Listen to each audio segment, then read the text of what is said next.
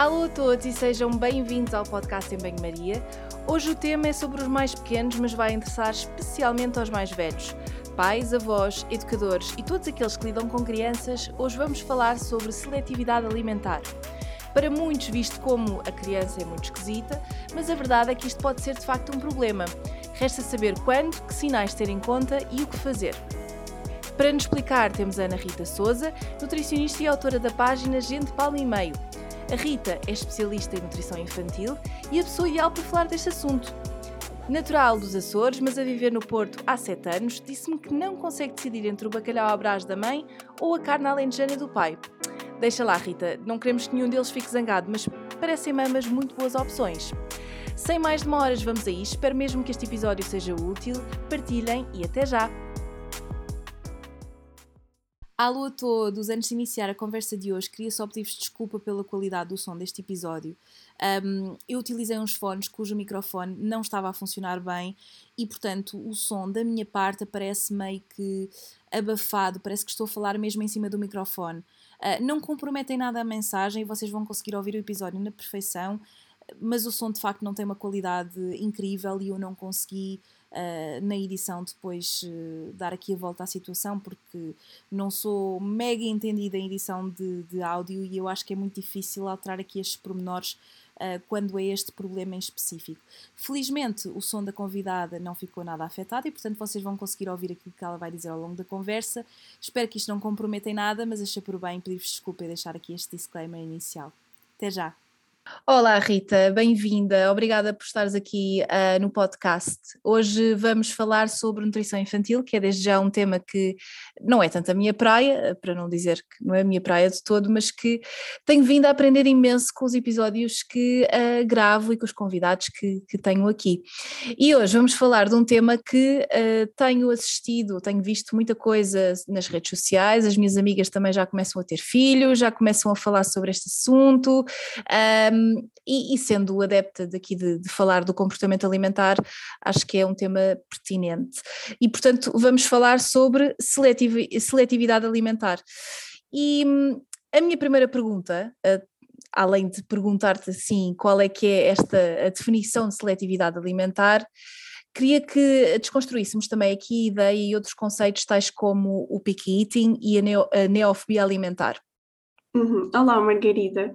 Olha, antes de mais agradeço imenso o convite, eu sou tua fã, assumida, portanto estou mesmo feliz por estar aqui hoje à conversa contigo.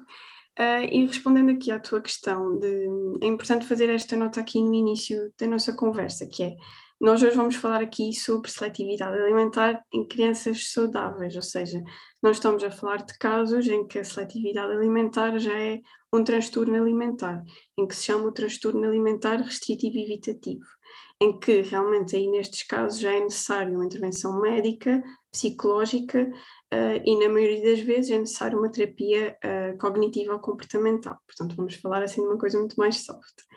Um, de forma muito resumida, aquilo que distingue aqui o transtorno dos tais picky eaters que tu falaste é que no, no transtorno há mesmo uma evição à maioria dos alimentos, há mesmo um medo, tanto às vezes ou de morte ou de asfixia, uma coisa mesmo irracional e grave, uh, e também há uma incapacidade de satisfazer as necessidades nutricionais ou energéticas e pode haver tanto a perda de peso, aqui nas crianças o que se vê muito é a falta de crescimento ou desenvolvimento, e muitas das crianças têm que ser mesmo alimentadas uh, por outra via, por sonda ou, ou pela suplementação.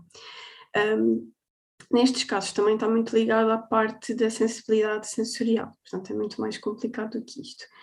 Uh, depois também existe a seletividade alimentar de causa orgânica, ou seja, como por exemplo, quando as crianças não conseguem mastigar sólidos ou rejeitam tudo o que é sólido, porque têm assim uma dificuldade a nível orofacial, e isto depois é reencaminhado para a terapia da fala.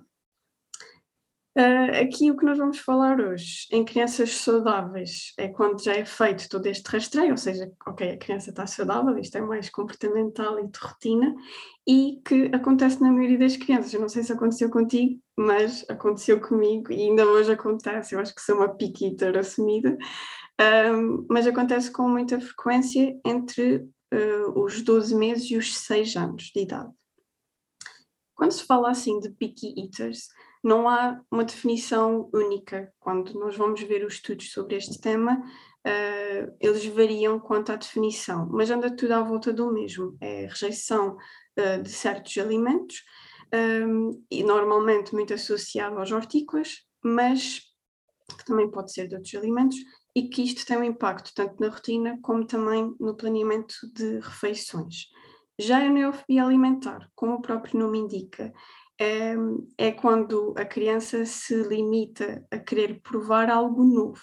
Isto é uma característica dos piquitas, pode ser ou pode não ser, uh, mas consegue-se dar muito mais a volta na neofobia alimentar do que nos piquitas. Uh, por exemplo, na maioria dos casos de neofobia alimentar, o que nós fazemos é exposição contínua aos alimentos que eles uh, tendem a rejeitar por serem novos, e há muitas formas de o fazer, mas eles acabam por experimentar ao fim do número de exposições. Até já deves ter ouvido falar de expor 15 vezes, já é a 15 vez que ele aceita o alimento. Nos piquitas, eles tendem a recusar mesmo algo que já conhecem, portanto, é um pouquinho diferente.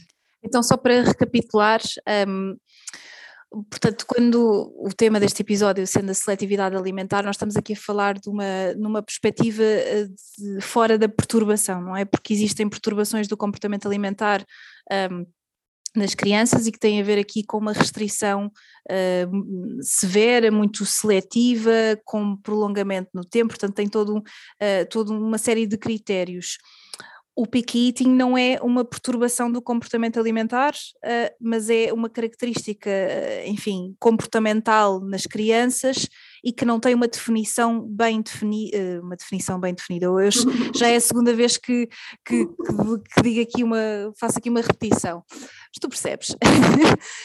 um, mas estava a dizer, portanto, é uma característica e que acaba por por ser algo, digamos, que, que, que, não é, que não é problemático ou pode não ser problemático.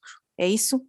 Exato, e depois também há assim uma linha que separa os tais picky eaters com realmente casos bastante mais complicados. Isto acaba por ser um problema aqui, tanto a nível de diagnóstico, porque coloca em causa uh, muitas profissões, não é só um nutricionista, tem que ter o psicólogo, uh, o pediatra e às vezes até a psiquiatria, um, enquanto que depois há aquela coisa do ah, ele é esquisitinho, não é? Que em Portugal é muito esquisitinho para comer e pode realmente ser um transtorno e algo ser muito mais complicado do que uma simples atividade alimentar. Olha, e porquê é que isto acontece? Porquê é que as crianças, a partir de determinada altura, uh, que não acontecem todas, mas porquê é que uh, desenvolvem esta seletividade, uh, especialmente se pensarmos que as crianças estão a desenvolver-se ainda não têm a parte cognitiva bem, enfim, bem estruturada, ainda não sabem às vezes distinguir os alimentos. Porquê é que isto acontece? Porque há alguma explicação para, para haver esta seletividade? Sim, eu acho que já deves ter ouvido falar do termo de anorexia fisiológica. Uhum. Isto tem um nome assim assustador e muitas vezes assusta os pais, porque depois ligam com, por exemplo, anorexia uh, nervosa que não tem nada a ver. Como o próprio nome indica, anorexia fisiológica é algo fisiológico, ou seja, não acontece em todas as crianças, mas é natural que aconteça. Por que é que acontece? No primeiro ano de vida, a velocidade de crescimento é é muito grande, portanto, tu vês muitas transformações de semana a semana, todos os meses. Uh, depois, durante o segundo ano de vida, isto desce de forma bastante acentuada. Só para teres uma ideia, uma criança no primeiro ano cresce em média 7 kg por ano e cerca de 25 centímetros. No segundo ano de vida, isto desce para 2 kg e 12 centímetros. Portanto, é para metade e depois ainda desce mais depois dos dois anos. Portanto, é normal que este, este decréscimo na velocidade de crescimento faz com que eles também tenham menos necessidades energéticas, uh, tenham menos apetite e que, consequentemente, queiram comer. Uh, às vezes eu tenho crianças com um ano e meio que, comem tanto quanto, se calhar, o primo de sete meses. Porque é normal, é normal haver isto, devido também assim à falta de apetite. Depois, ao juntar a isto à falta de apetite também, uh, aqui a partir do segundo ano de vida, que já deves ter ouvido falar também dos, dos terríveis dois, que para mim é a idade mais gira, mas é porque eu não sou mãe, definitivamente. e é nesta idade em que eles começam a ter uma maior percepção daquilo que os rodeia, uma definição da personalidade, já conseguem dizer que sim, que não, uh, que gostam, que não gostam, são muito assistivos. Uh, e é também a parte de toda esta estruturação da personalidade, junto com isto da falta de apetite, em que há realmente uma fase mais, mais seletiva. E, e isto é expectável e fisiológico que aconteça, acontece mesmo com, com a maioria das crianças. Se calhar também aqui a juntar esta, não sei se pode chamar uma necessidade de, de, de afirmação, mas poder uh, ditar as regras, assim, que, que, é uma coisa também que, que faz parte do crescimento e, e, e aquilo que estás a dizer, da, da questão da, da personalidade, se, se, estarem mais sensibilizados para aquilo que é o mundo que os rodeia, isso é, é muito interessante. Um, e olha, certamente isto nós estamos aqui a falar e dizer que é algo fisiológico, algo que, um, que pode acontecer, mas certamente que isto deve ser uma grande preocupação para os pais e para os educadores, especialmente se há uma grande diferença entre aquilo que a que a, que a, criança estava a comer, uh, tendendo aqui à fase de crescimento acentuado nos primeiros uh, meses e o primeiro ano, uh, mas depois aquilo há uma grande diferença e os pais muitas vezes ficam alarmados e com razão, não é? Ou com toda a legitimidade. Só que se calhar seria importante perceber se quando é que isto é um problema, quando é que as, eh, os pais, os educadores, os avós, os amigos uh, começarem, que tipo de sinais é que devem estar alerta uh, ao ponto de decidirem ou, ou de chegarem à conclusão, hum, ok, isto já não é algo fisiológico e poderá uh, necessitar de outro acompanhamento. Que sinais de alarme é que devemos estar atentos? É sim, eu sou um pouco suspeita, mas eu acho que constitui um problema desde o início, desde a primeira recusa. Uh, aliás, nas minhas consultas o que eu ouço muito é ah, ele comia tão bem e de repente isto aconteceu. É algo repentino. Uh, portanto, quando acontece isto assim, repentino e que os pais não estão à espera, há uma mudança também brutal daquilo que é a reação dos pais consoante esta recusa. E aquilo que, à partida, deveria ser algo normal, porque é algo normal para a idade, desde o início não deve ser desvalorizado e os pais devem procurar logo ajuda para perceber como é que conseguem lidar com esta questão.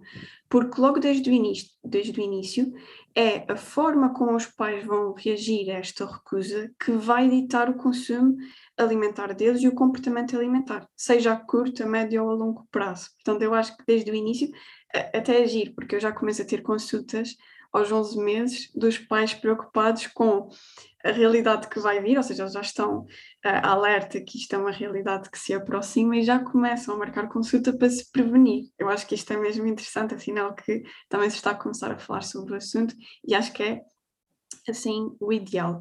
Isto porquê? Porque, pronto, esta questão de, da prevenção, de como é que os pais podem, podem reagir, Uh, depois, assim, sinais mais de alerta quando realmente a situação já é mais preocupante é quando eles começam a rejeitar todo um grupo de alimentos. Ou seja, vamos imaginar os hortícolas, eles não aceitam nem brócolis, nem cenoura, nem, nem couve bruxelas, uh, recusam todo um alimento também aqui a fonte, por exemplo, de ferro, que é tão importante para o desenvolvimento deles, começam a recusar tudo o que é uh, mesmo de origem animal, como de origem vegetal, o, o, ovo, o peixe, a carne, ou até as leguminosas, ou o tofu. Uh, quando são assim grupos de alimentos, é realmente aquele limite em que procurem ajuda já, porque pode ter realmente um impacto muito grande. Mesmo que isto não seja uma coisa hum, ou seja, mesmo sendo uma coisa fisiológica e que à partida não terá grandes consequências se depois a situação for uh, reversível e for uh, abordada da maneira correta e daí uh, o aspecto da, da, prevenção, isto pode ter um impacto no crescimento. Obviamente eh, convenhamos, como tu disseste, o facto de, de, de, de, não existir um crescimento tão acentuado, isso é uma, é uma questão fisiológica, mas esta seletividade temporária, vamos chamar esta anorexia fisiológica, não é? Um, pode ter impacto em, e, e, dar carências alimentares ou é uma coisa que à partida não terá uma, um problema? É assim, na maioria dos casos que eu acompanho nunca chega a ter impacto naquilo que é uh, nutricional, mas também a nível de desenvolvimento, não chega a ter nenhum impacto, porque eles conseguem substituir, por exemplo, há crianças que não comem hortícolas, conseguem através da fruta, uh, não aceitam se calhar a carne, ok, mas se calhar aceitam leguminosas, conseguimos dar a volta e não ter o um impacto no desenvolvimento deles. Portanto, é aquilo que nós costumamos dizer que é menos grave a nível de saúde, não tem um impacto direto. O que é que pode ter um impacto? Às vezes é a longo prazo e que nós só reparamos quando uh, eles saem de casa, já conseguem fazer as suas uh, decisões de forma individual, sem a intervenção do, dos pais e dos cuidadores, e que não conseguem mudar hábitos e que têm muita ligação com os alimentos de forma negativa. Eu, eu, vejo isto às vezes a falar com, com algumas pessoas que não conseguem comer algo que lhes obrigaram a comer quando eram miúdos. Pronto, isto fica para o resto da vida.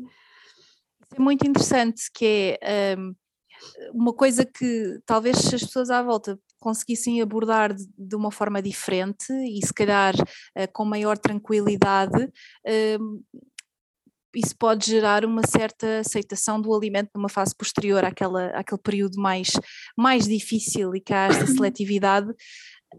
Por outro lado, quando se calhar há esta pressão ou, ou, este, vamos a chamar um certo trauma, às vezes não é uma coisa propriamente consciente em relação aos alimentos, a pessoa depois acaba por, por não conseguir comer. Agora que diz isso, eu uh, confesso-te que eu sempre tive alguma aversão um, a citrinos, morangos, uh, é uma coisa que eu tenho uh, uma perfeita memória de estar no refeitório da escola e ficava mesmo preocupada e ansiosa quando serviam morangos na, no refeitório, porque da primeira ou da segunda vez eu acho que não gostei muito daquilo uh, e, uh, e obrigavam a comer, era uma coisa muito. Já lá vamos falar da questão escolar, que acho que também é importante, uh, mas é de facto interessante pensar nisto, que pode não ter um impacto logo, até porque aquela fase é transitória à partida. Ah, mas depois aquelas ideias que ganhamos em relação aos alimentos, depois é muito difícil na fase adulta, não é? Quer dizer, é quase como se, não, este, este alimento todo eu não quero voltar a provar, eu não gosto disto e só de pensar até me faz confusão. Mas e então, uh, falaste aqui de um aspecto importante que é, uh, na primeira, no primeiro episódio, procurar ajuda, não de uma forma alarmante, na medida em que à partida não será nada preocupante ou que comprometa a saúde da criança, mas para podermos lidar melhor com o assunto. E sem desvendar aqui tudo, porque obviamente cada caso é um caso, o que é que, o que, é que deve ser feito? Como é que de, devem obrigar? Obviamente que isto já, acho, acho que já é aceitável, isto já compreendem que esta questão do obrigar é um bocadinho, uh, pode ser um bocadinho problemática, mas qual é a melhor, a melhor estratégia? Até porque às vezes há, há, há questões que não são verbais, eh, os próprios pais demonstram tanta ansiedade, podem até não dizer nada, uh, mas que isso passa para a criança, portanto também esta comunicação não verbal talvez seja importante mencionar. Uhum. Sim, eu até costumo dizer, uh, expor sempre, insistir nunca. Porque, Boa, esse é um, é um bom mantra. É um bom mantra. Eu acho que a partir do momento em que há a insistência, realmente a criança associa aquele alimento a algo negativo, ou às vezes não é um alimento em si, mas à, à refeição. Há crianças que, quando nós chamamos vamos para a mesa, eles já fazem birra, porque o próprio momento da refeição já é assim uma agonia para eles.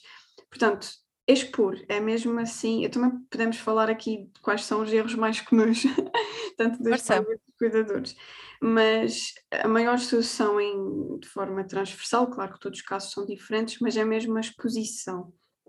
E a exposição entra vários sentidos, por exemplo, incluir a criança uh, desde o início, ou seja, na implementação de mentas, o que é que nós vamos comer durante a semana, uh, ele também ajuda a decidir.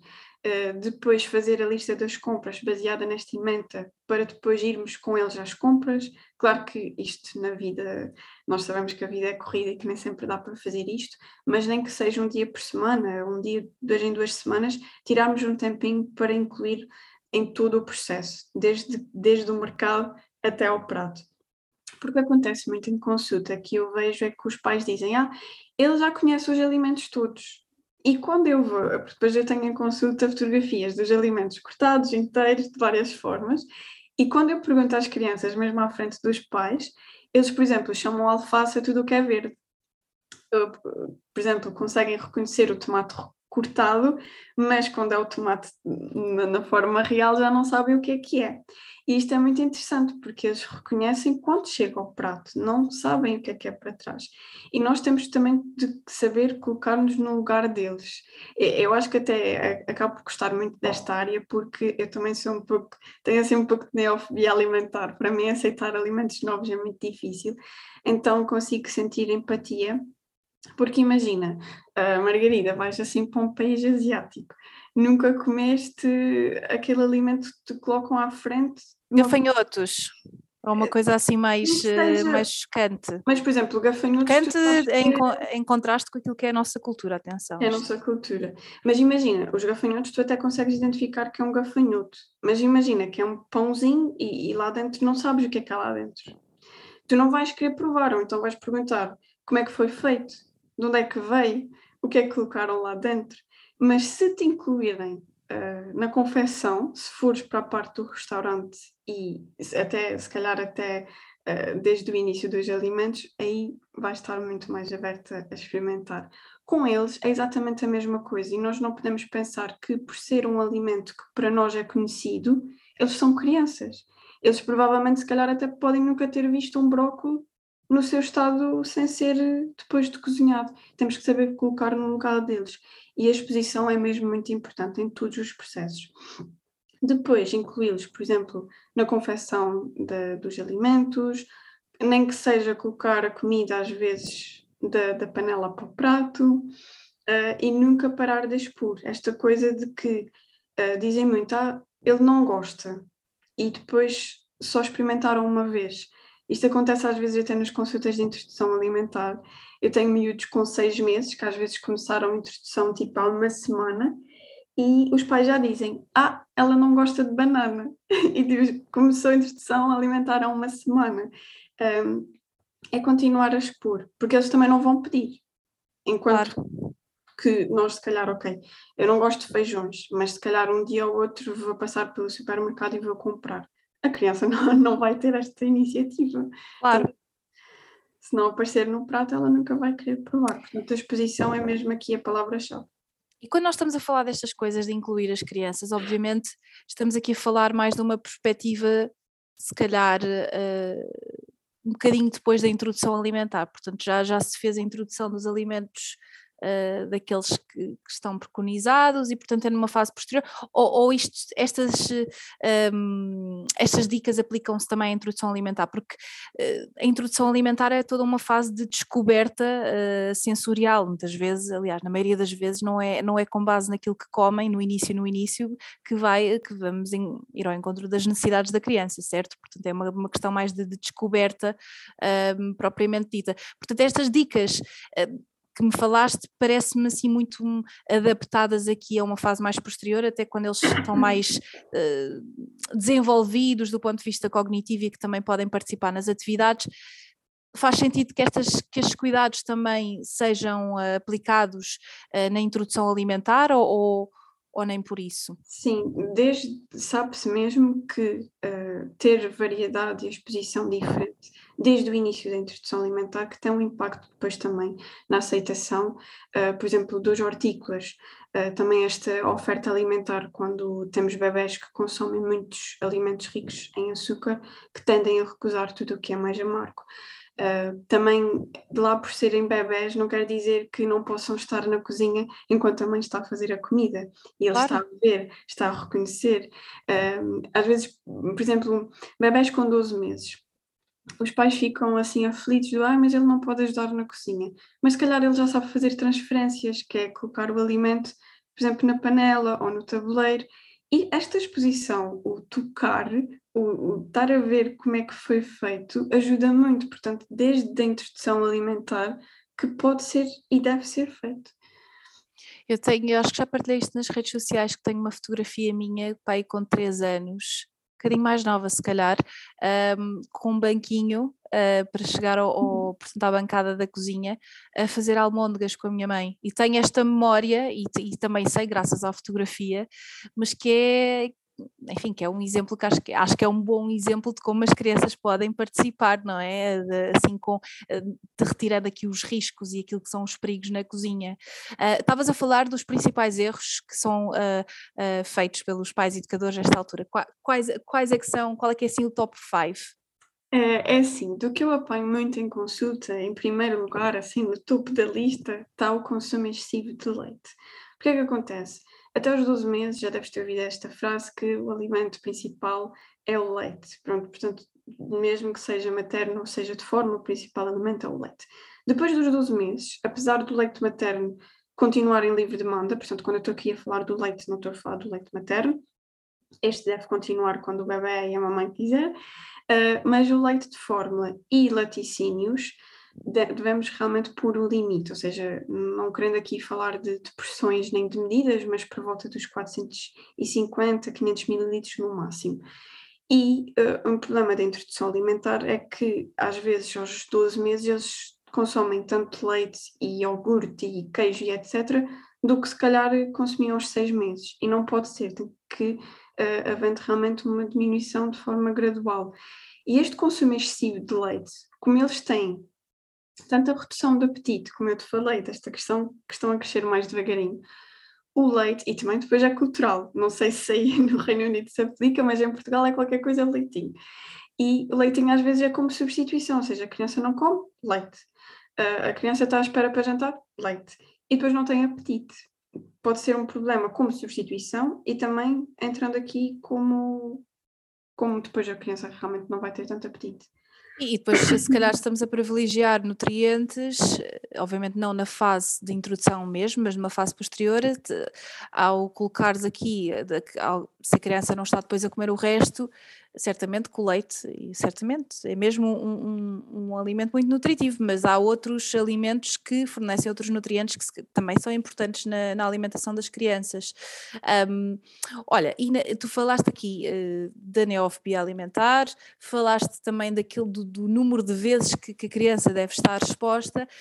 Um, mas queria perguntar-te, um, se, se, isto de facto é uma coisa que, que a evidência diz, este número de vezes e que, e que, vale a pena contar, sei lá, às vezes eu acredito que há pais que, que questionem isto, e, e, sabendo que isto é um problema para, para a criança, ou seja, sabendo que há uh, um certo receio em experimentar alimentos novos, um, como é que se pode contornar esta mesma, esta mesma situação, sabendo que estou aqui a pensar em ideias que se calhar já me vais dizer, não, isto é, é uma, é uma parvoíce, uh, mas, uh, por exemplo, esconder ou colocar em, em, em pedaços pequeninos, uh, o que é que, quais é que são as, assim, as recomendações ou assim as dicas mais práticas?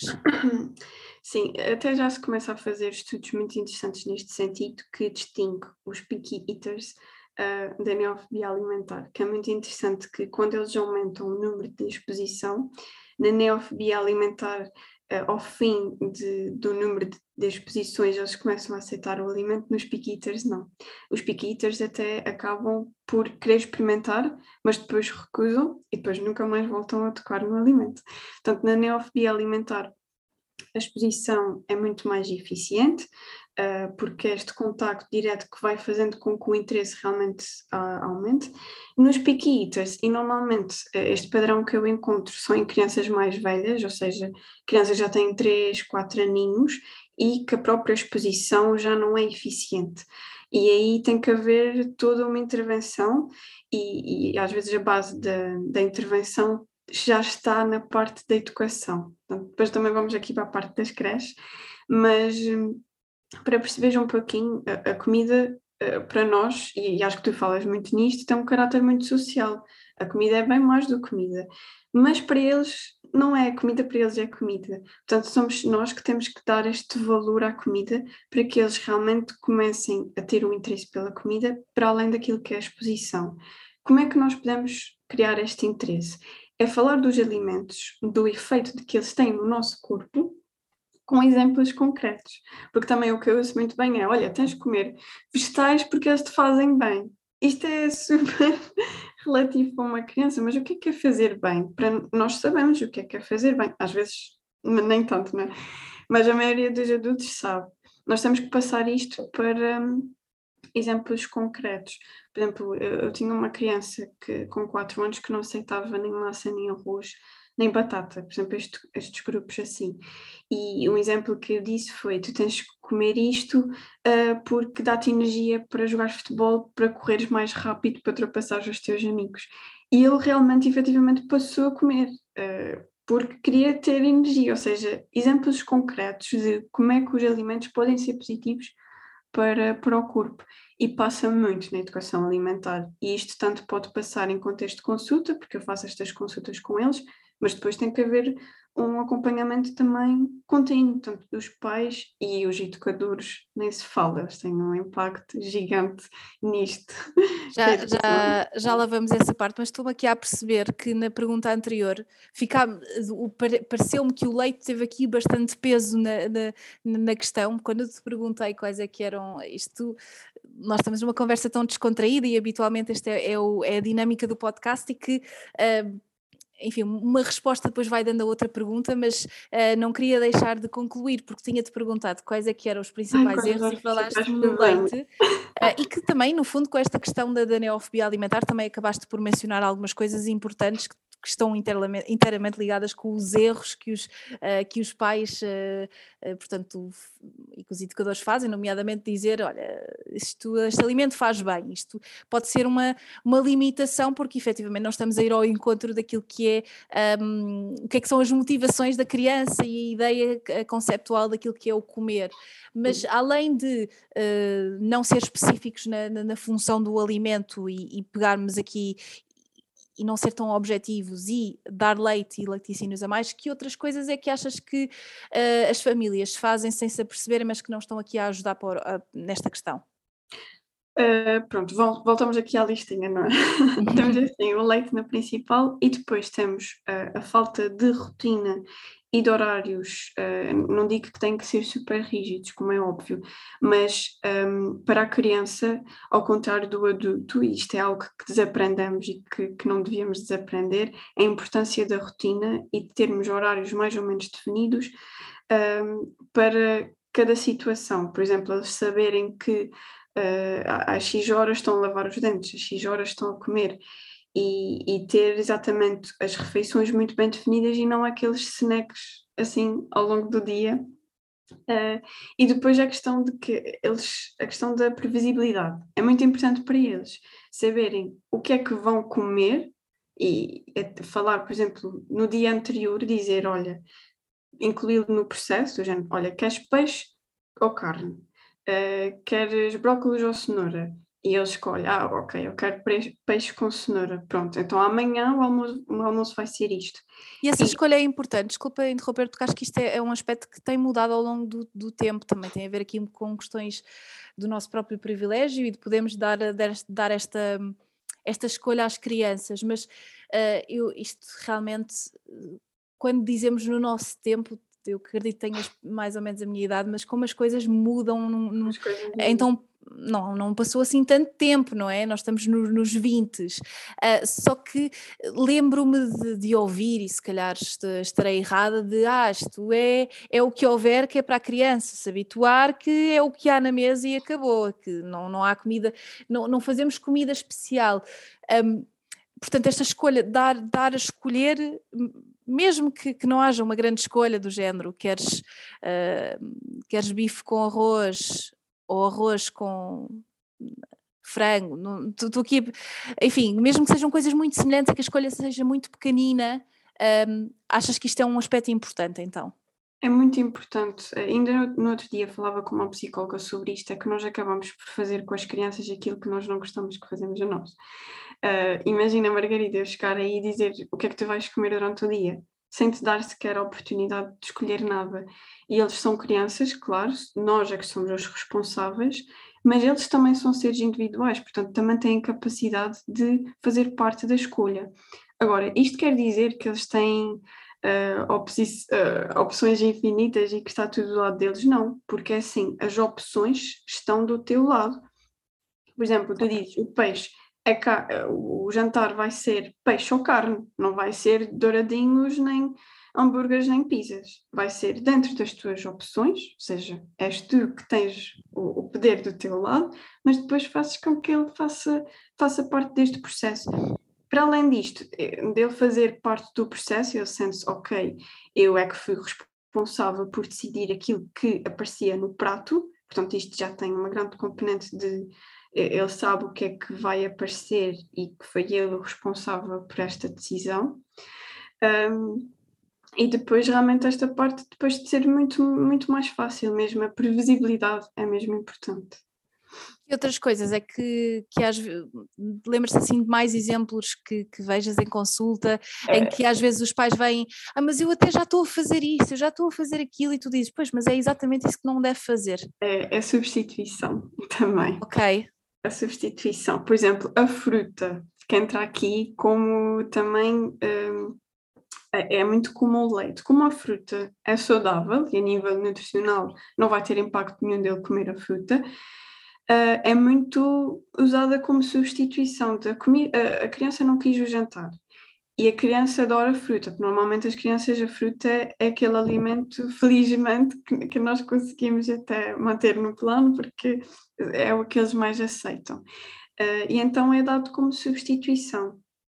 E esta substituição logo a seguir faz com que a criança realmente pense: por que que eu me vou estar a dar ao trabalho estar a comer uma comida que eu não quero e não gosto, se eu vou ter a fruta a seguir? Portanto, esta substituição é mesmo importante que não exista.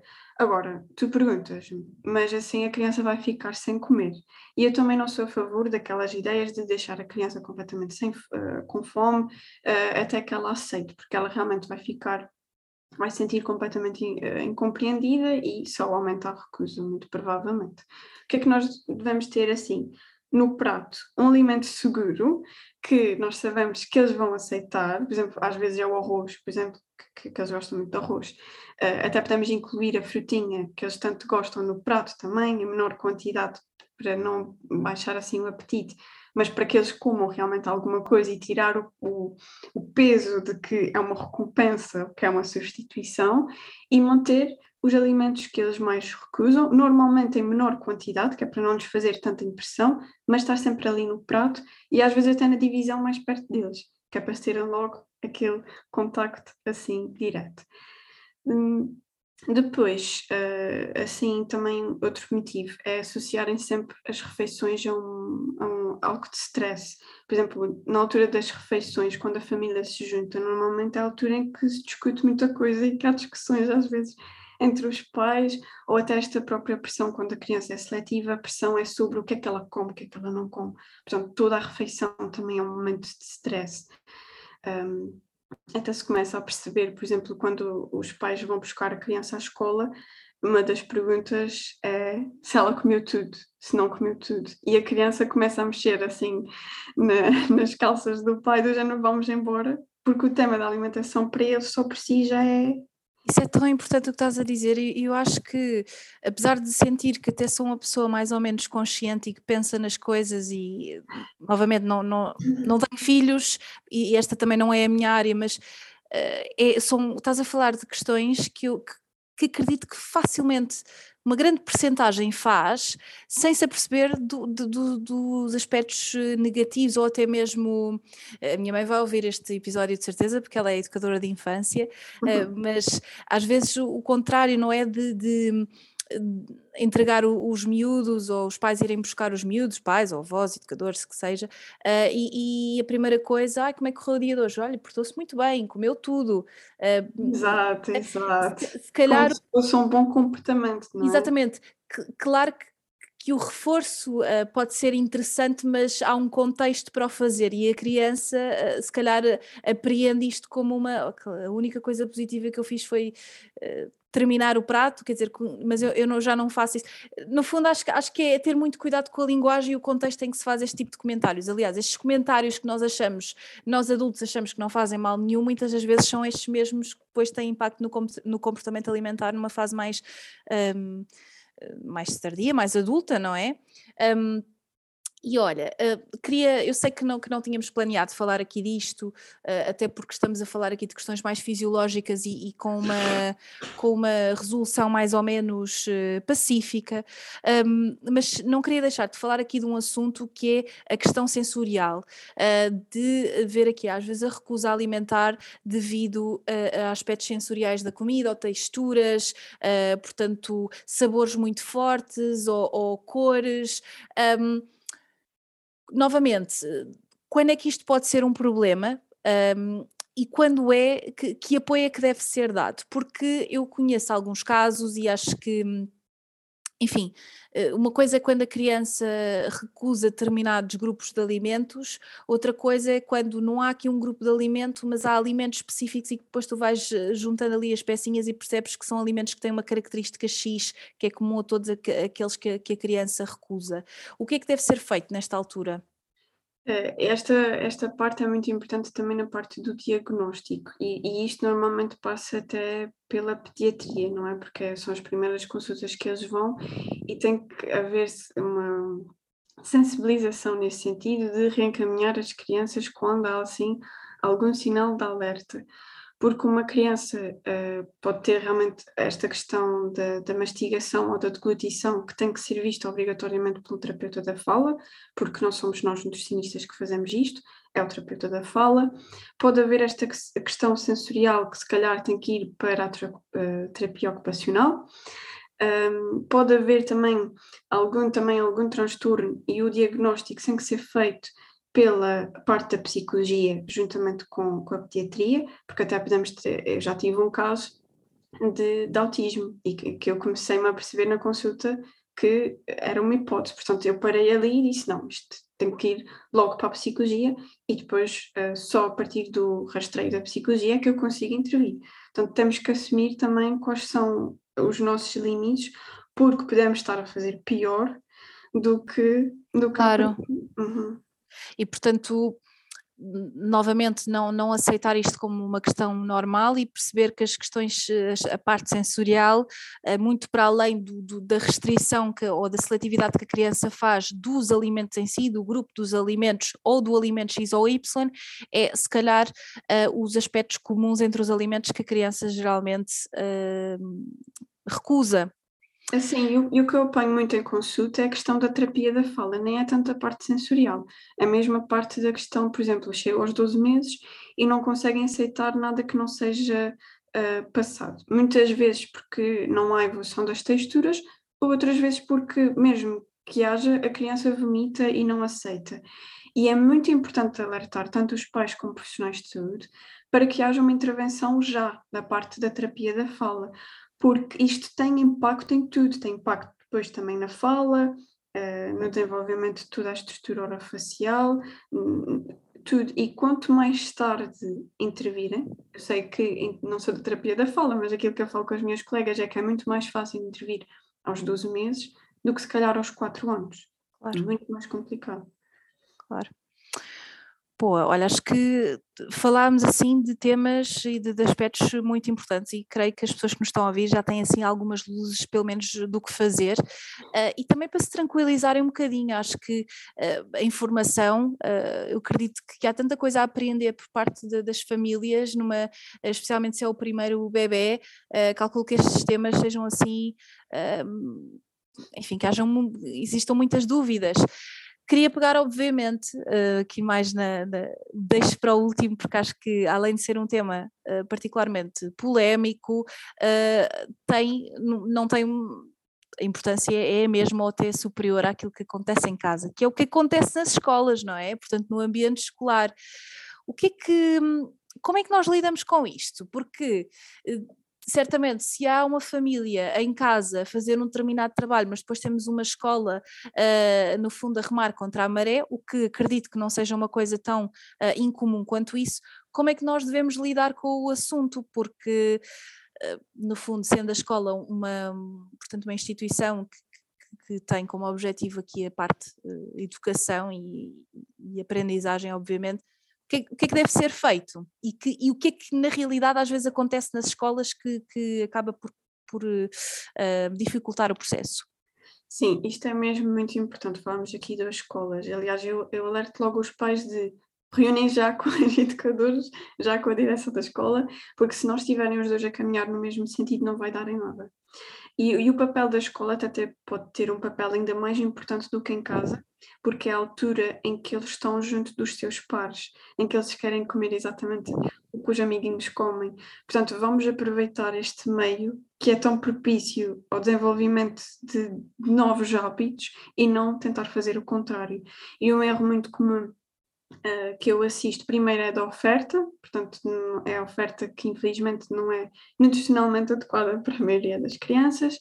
Uh, depois esta coisa do castigo, de, de só, só sais para brincar com os teus amigos se não, não se, se acabares de comer ou acabaste tudo o que tens no prato. Depois a criança às vezes nem vai para o intervalo porque passa X tempo a comer. Um, e depois aquela coisa também que tu já falaste de olha, hoje ela comeu bem, portou-se bem. Não, é, é, eu até digo aos pais, é tentarem ser o mais neutros possível, porque o reforço positivo que tu falaste há pouquinho também pode ser negativo.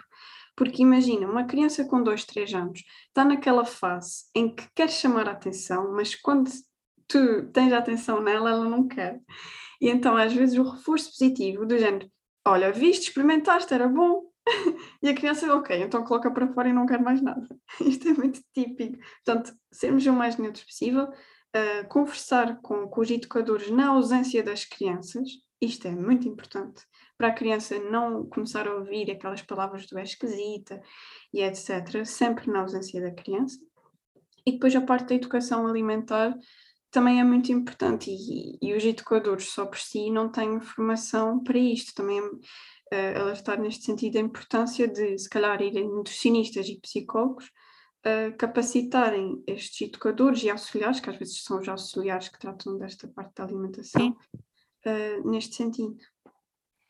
Boa, olha, acho que é uma ótima resposta e, acima de tudo, o diálogo, não é? Ter cuidado com o que se diz e também poder dialogar com a escola de forma a que estejam uh, ambos no mesmo caminho uh, em prol de, do desenvolvimento da criança.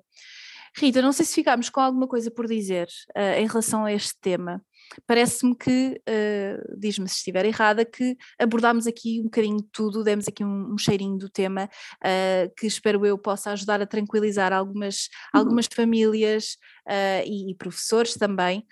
Um, e que, na dúvida, podem sempre marcar uma consulta, porque acho que nós também há uma ideia que às vezes o nutricionista tem só apenas aquela ação de o que comer, o que não comer, mas toda a parte comportamental é, é fulcral, não é? E, e, envolver também a criança. Achei muito interessante utilizares, um, portanto, figuras na consulta uh, e que, muitas das vezes nós falamos que os pais, uh, os, os, encarregados de educação é que têm, é que, que, no fundo têm o papel principal, mas na realidade há muita coisa que se pode, que pode ser feita com as crianças, não é? É, exato, até é de idades, pronto, há crianças mais pequeninas que o aconselhamento tem que ser mesmo com os pais, mas depois chega uma certa idade que nós temos que atuar é diretamente na criança e perceber de que forma é que a criança está envolvida ou não. Mas eu acho aqui como mensagem final é tentem relaxar do género, não é só a sua criança que está a passar por isso, isto é normal, é fisiológico, uh, mas também não desvalorizem, porque o que eu vejo muito às vezes também, às vezes nas redes sociais, é a desvalorização por parte tanto dos profissionais de saúde quanto a esta seletividade alimentar do género. Isto é passageiro, é continuar a expor e não dar aquilo que eles querem vai passar. E não é isto, é muito mais do que isto. Às vezes também eu vejo, por exemplo, pais uh, um pouco no desespero do género, ah, meu filho só aceita hambúrgueres e nuggets. E a resposta do, do profissional de saúde é, oh, então não dê, porque é que você, é você que dá. E as coisas não são assim. Claro, e no fundo também uh, falámos há pouco de, do facto da criança não querer comer nada, nenhuma uh, família ou enfim, não, também não gostam de ver ali a criança à fome, é um bocadinho tentar encontrar o equilíbrio de como gerir a situação, daí o aconselhamento ser tão importante, não é? Claro, os pais às vezes agem por desespero e ninguém pode julgar um pai porque tu não sabes o que é que se está a passar naquela dinâmica familiar e, e estar a dizer, olha, é isto e faz isto, assim como se fosse uma resposta universal para todos, o que é que vai acontecer? Os pais não vão conseguir pôr em prática, porque se deixam de dar nuggets etc., a criança deixa de comer, e acabam por entrar numa espiral que muito provavelmente só, só aumenta o problema. Portanto, procurem ajuda, tentem calmar-se, que é uma coisa natural, mas também não haver uma desvalorização. Acho que isto é mesmo importante. Olha, que boa mensagem aqui uh, uh, para terminar este episódio, estou a adorar. Uh, vou deixar os teus contactos todos, eu acho que as pessoas certamente já devem ter, se não, se não, conhecem a página da Rita, eu vou deixar todos os, todos os detalhes na nas notas do episódio. Espero mesmo que tenham gostado, que tenha sido útil. Um, e muito obrigada. Beijinhos. Obrigada eu.